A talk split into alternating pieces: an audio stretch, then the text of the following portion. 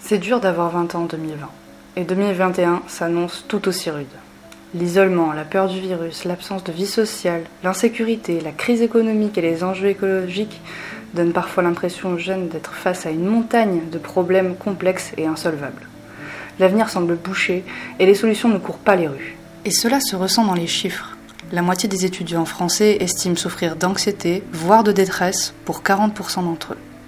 Mais cette période donne la possibilité à d'autres de se révéler. Le temps passé à l'intérieur, enfermé, est alors propice à l'imagination, à la création.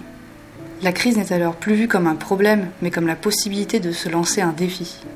Sens Media vous propose de partir à la découverte de ces jeunes qui ont su relever ce challenge. Laura Ivaskevich, franco-suisse, a 29 ans et fait partie de ces personnalités qui nous ont intrigués. Mais attendez, Laura quoi? Mon nom de famille est polonais euh, et du coup c'est pour ça que j'ai choisi euh, mon pseudo Bush en tant qu'artiste parce qu'en fait Ivaskevich c'est un petit peu compliqué à lire et à prononcer. Du coup il y a eu un soir, euh, j'ai rencontré un, avocat qui était passablement ivre qui m'a demandé d'où je venais et il a essayé deux fois, trois fois de le répéter. Et puis au bout d'un moment il en a eu un peu marre et il m'a dit ouais ouais bon ok donc toi Bush polonais. Je me suis dit bah, je, vais, je vais le garder, je vais l'utiliser comme, comme mon nom d'artiste. Après son bac, Laura rentre dans la Haute École d'Art et Design de Genève. Là-bas, elle y apprend l'architecture, l'illustration, le design abstrait et fait progressivement ses premiers pas dans le monde de l'art. Elle multiplie les expériences mais peine à trouver sa voie. Petit à petit, et par diverses inspirations extérieures, elle comprend qu'elle voudrait travailler le papier. Je fais des sculptures en papier. Ça va d'animaux. Là, j'ai fait pas mal d'oiseaux, par exemple, en papier découpé. Euh, j'ai fait aussi euh, un ordinateur euh, complet avec le clavier, l'écran, la souris, tout un set comme ça, tout en papier découpé aussi. Et donc du coup, ça va de l'objet purement décoratif à quelque chose qui pourrait plutôt être mis en scène, soit pour une vitrine de magasin par exemple, des petites scénographies comme ça, à simplement des affiches où je fais le travail en papier découpé qu'ensuite je viens prendre en photo. En grandissant un petit peu plus tard, que j'ai commencé à découvrir euh, plus le côté 3D, euh, le manuel de vraiment façonner quelque chose de ses mains.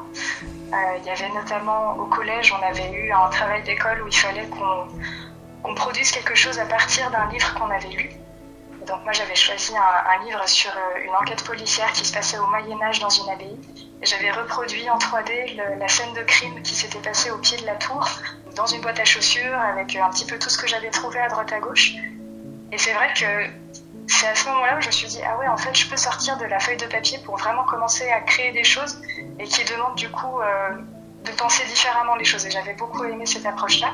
Il y a un peu moins d'un an que j'ai découvert le travail euh, d'une artiste qui s'appelle euh, Lila Poppins, que j'ai trouvé sur Instagram et qui justement réalisait des structures en 3D tout en papier et qui alliait en fait cet art-là avec le graphisme et la communication visuelle. Donc elle, faisait, elle travaillait pour des campagnes, pour des marques.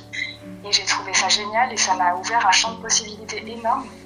Et euh, donc c'est comme ça que, que, je me suis dit, bah, je, me suis lancée comme ça sans vraiment trop réfléchir à l'instant et en essayant. J'avais vraiment une démarche de euh, je veux essayer, je, mais sans forcément être trop influencée par d'autres personnes et déjà moi avoir les premiers contacts pour ensuite être plus à même de pouvoir comprendre ce que les gens disent ensuite quand ils expliquent comment est-ce travaillent, avoir un regard différent que quelqu'un qui est complètement novice. Très souvent l'inspiration vient aussi d'un papier que je vais pouvoir voir dans un magasin qui va m'inspirer et me dire ah mais je pourrais utiliser ce truc là un petit peu irisé pour faire quelque chose d'un petit peu astral ou quelque chose comme ça. Donc euh, c'est à la fois la naissance de, l'objet sous mes yeux parce que je le monte mais aussi tout l'amont où j'ai l'inspiration qui vient.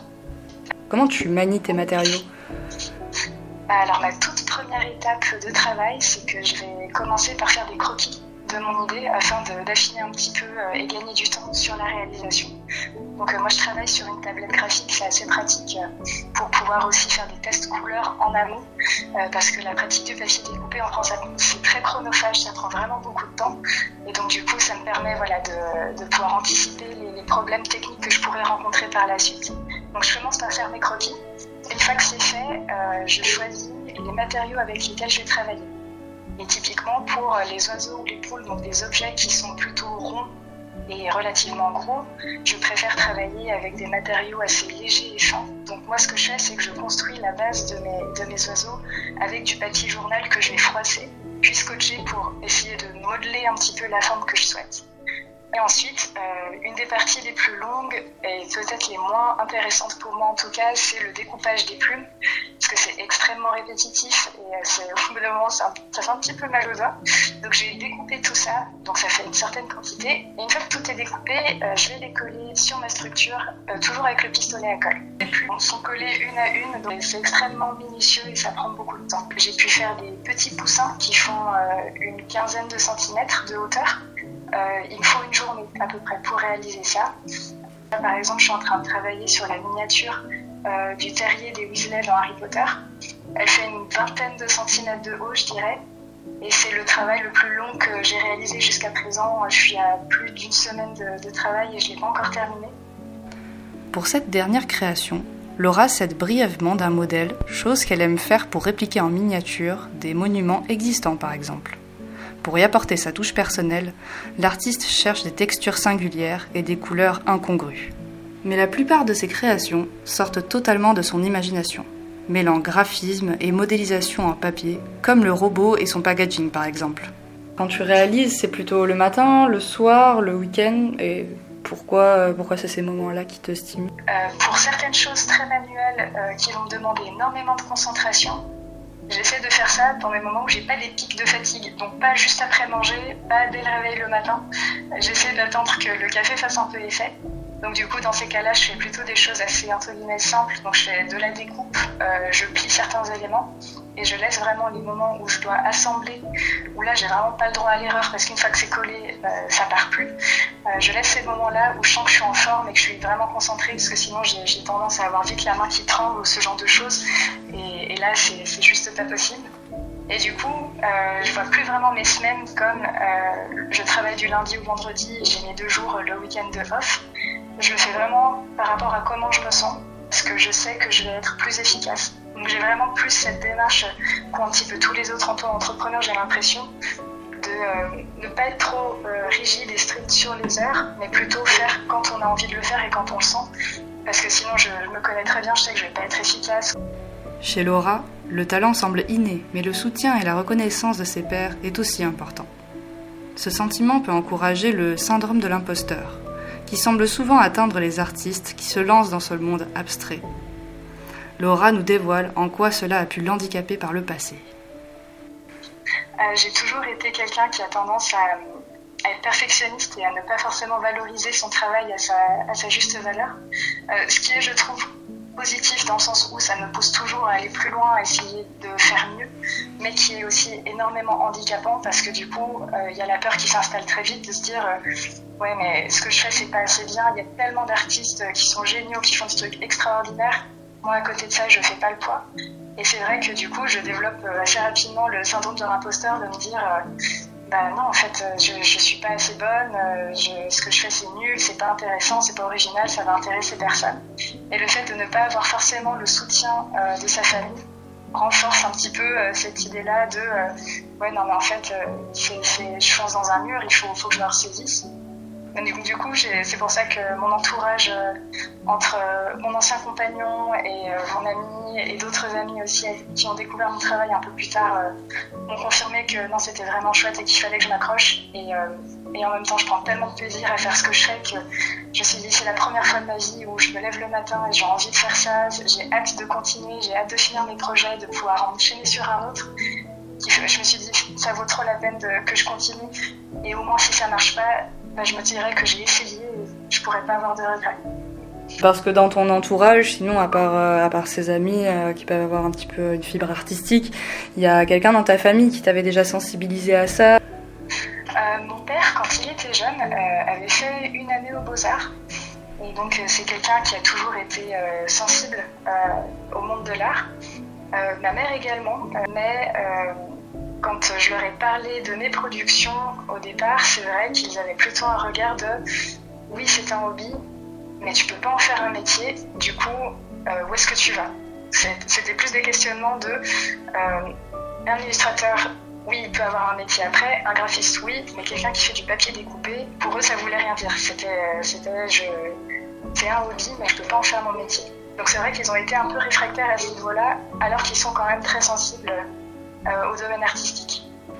Comme nous l'avons dit au début de ce podcast, Laura a refusé de se laisser abattre par le confinement et la situation sanitaire complexe. Cela a même été une chance pour elle. Retour sur sa façon d'avoir appréhendé cette difficile période.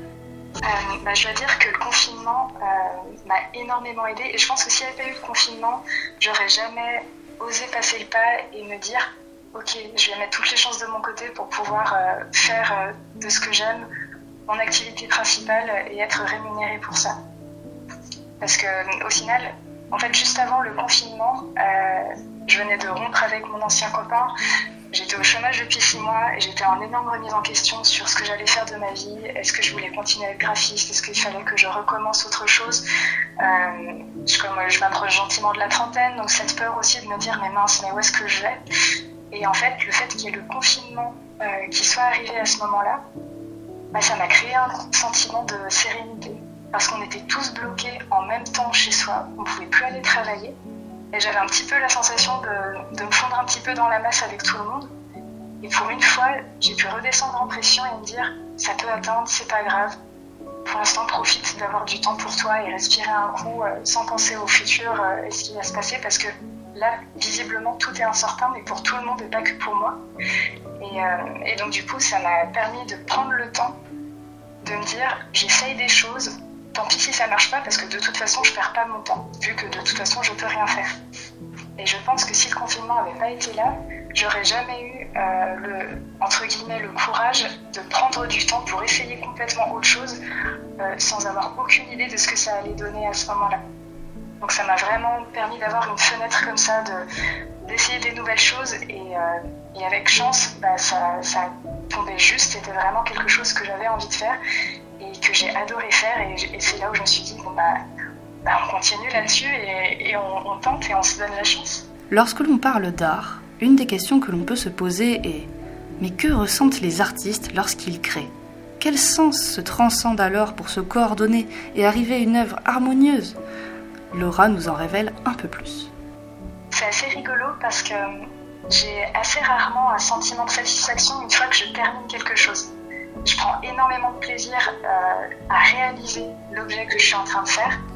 Euh, mais une fois qu'il est terminé, c'est comme s'il perdait un petit peu de sa valeur. C'est voilà, un objet qui est fini, il est là devant moi et, je vais regarder toutes les petites erreurs qu'il a. Je vais avoir tendance à, à pas forcément euh, l'aimer à sa juste valeur. Et en fait, je crois que ce que je préfère le plus, c'est tout le process qu'il y a en amont. Donc euh, déjà la réflexion, la prise de tête sur comment est-ce que je fais les choses, dans quel ordre. C'est un petit peu comme un casse-tête et j'aime beaucoup cet aspect-là. Et ensuite, une fois que je rentre vraiment dans la création concrète, il y a un côté presque méditatif euh, de faire quelque chose de très répétitif, très long. Ça me, ça me met dans un état euh, mental qui, qui, me fait du bien. C'est vraiment comme une méditation. C'est exactement la même chose. Je, je réfléchis à rien. Je fais les choses, je suis concentrée j'ai besoin que ça me plaise ou que ça me challenge. Donc, euh, plus ça va être difficile, plus ça va être compliqué, et plus je vais me dire, ouais, ça me plaît, je vais faire ça, ça va être affreux, je vais m'arracher les cheveux, ça va être du bonheur. Je dirais que les sens qui sont le plus en action quand je crée, c'est le toucher et la vue. Vraiment parce que il y a ce côté très concret de toucher la matière. Le, papier, je ne fais pas que simplement le, poser, le coller. Euh, ça va de, je vais devoir jouer sur l'épaisseur du papier en fonction de l'utilité que je vais en avoir. Je vais le courber, je vais le plier, je vais le malmener à certains moments. Et donc du coup, euh, le, sens est hyper important aussi parce qu'il y a certaines choses que je vais pas forcément voir, mais que je vais avoir besoin de sentir pour me rendre compte si c'est bien exécuté ou non. Et évidemment, euh, la vue parce que c'est ce qui me permet à la fin d'avoir un, un, regard extérieur et de, de pouvoir contempler la chose et de me dire est-ce que c'est bon, est-ce que c'est validé ou est-ce que non, il faut que je refasse. À travers ses productions, Laura cherche à embellir un espace, mettre en valeur un produit, mais ce n'est pas l'appât du gain qui attire l'artiste. Elle aime fabriquer des pièces uniques qui sauront trouver toute leur place chez les collectionneurs et les amoureux du papier. Laura a vu ses amis souffrir du confinement, sa famille émettre des doutes au sujet de son art, mais grâce à sa détermination et à son inspiration quotidienne, elle a pris cette période à contre-pied et en est ressortie grandie. Ça m'a vraiment donné le goût d'arrêter d'avoir peur, d'arrêter de me poser trop de questions et de juste faire les choses et, de foncer et, de se dire qu'effectivement, euh, en fait, on peut vite se trouver des excuses, que ce soit l'âge ou ce genre de choses, mais je refuse l'idée de grandir avec des regrets en me disant Ah, j'aurais tellement essayé ça, mais je pourrais jamais savoir parce que j'ai pas, pas osé le faire, que je découvrais un monde en entier que je connaissais pas du tout. Laura a pris le confinement comme une opportunité de réaliser ses passions. Cette activité a généré en elle la volonté de dépasser les a priori et d'assumer pleinement ses goûts et son talent.